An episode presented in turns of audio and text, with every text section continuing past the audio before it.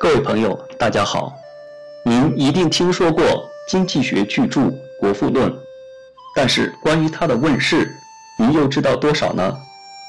现在，请允许我给大家介绍一下《国富论》和它的作者亚当·斯密。亚当·斯密，一七二三年出生于英国苏格兰爱丁堡附近的卡克尔迪市。父亲是一个海关职员，但在斯密出生前已经去世。斯密是由母亲养大成人的，他的母亲出身于一个受人尊敬的富裕家庭。斯密一生孝敬其母，终身未婚。一七三七年，斯密在十四岁的时候进入格拉斯哥大学，先后学习了道德哲学。伦理学、数学、自然法学和政治经济学等等。1740年，斯密获斯内尔奖学金，去了牛津大学的巴利奥尔学院。在牛津大学藏书极其丰富的图书馆里，他刻苦攻读，奠定了博大精深的思想体系的基础。1746年，他离开牛津。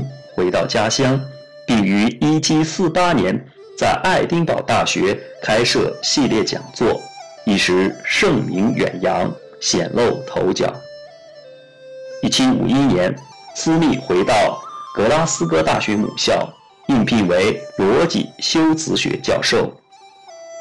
几年后，担任道德哲学讲座教授，又转为伦理学教授。在格拉斯哥的十多年，被斯密认为是他最为有益，也是最为幸福和名誉的时期。在此期间，他出版了《道德情操论》，从此跻身英国第一流学者之列。1767年，斯密回到故乡，着手巨著《国富论》的写作，即国民财富的性质。和原因的研究的写作，《国富论》于1776年完成。这一巨著使他成为公认的经济学的鼻祖。在斯密的故乡卡克尔迪市的市政厅的墙壁上，斯密是作为伟大的社会哲学家和政治经济学家而被列为该市杰出人物的。该市博物馆有一幅加尔布雷斯的题词，他把《国富论》《圣经》和《资本论》并列为人类三大智慧宝库。单纯把斯密看成经济自由主义的首创者，是没有全面了解亚当·斯密的19世纪的旧时。当时的经济学说史学界对他的研究。已经不限于把他看作经济自由主义首创者，而是把他看作一位伟大的社会科学家。《国富论》与《道德情操论》是斯密道德哲学体系统一的组成部分，而后者更是斯密费尽毕生心血所完成的巨著。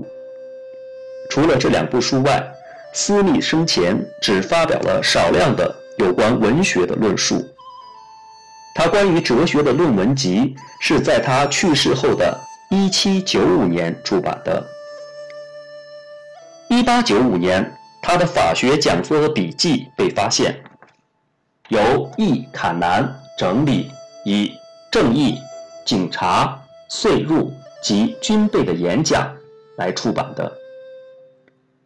一九七六年，纪念《国富论》出版两百周年时，格拉斯哥大学主持出版了亚当·斯密著作与通信集，其中有不同于卡南版的法学讲义，还有未发表的研究斯密的论文三十篇，其中第一卷为《道德情操论》，第二卷为《国富论》，第三卷为《哲学论集》。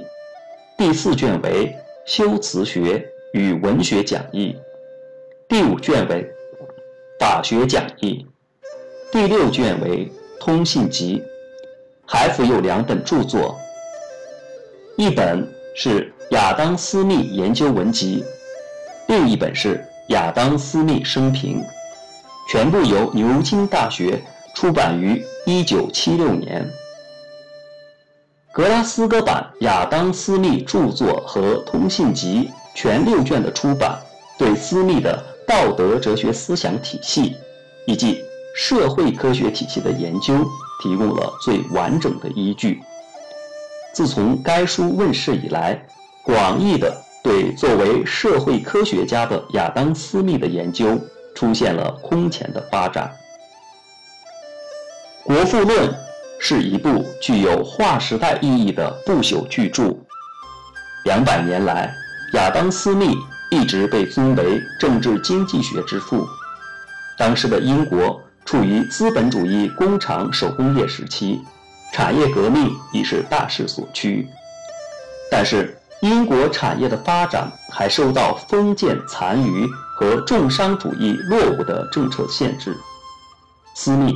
作为新兴工业资产阶级的代表，在其著作《国富论》中，主张自由竞争和自由贸易，全力清除资本主义前进道路上的障碍，集中反映了当时资产阶级的要求。这本书总结了近代初期各国资本主义发展的经验，在批判地吸收当时有关的经济理论的基础上。就整个国民经济运动过程中做了系统描述，可以说，此书的问世对于世界资本主义的发展起到了重大作用，其他经济学著作无出其右者。好了，今天就介绍到这里。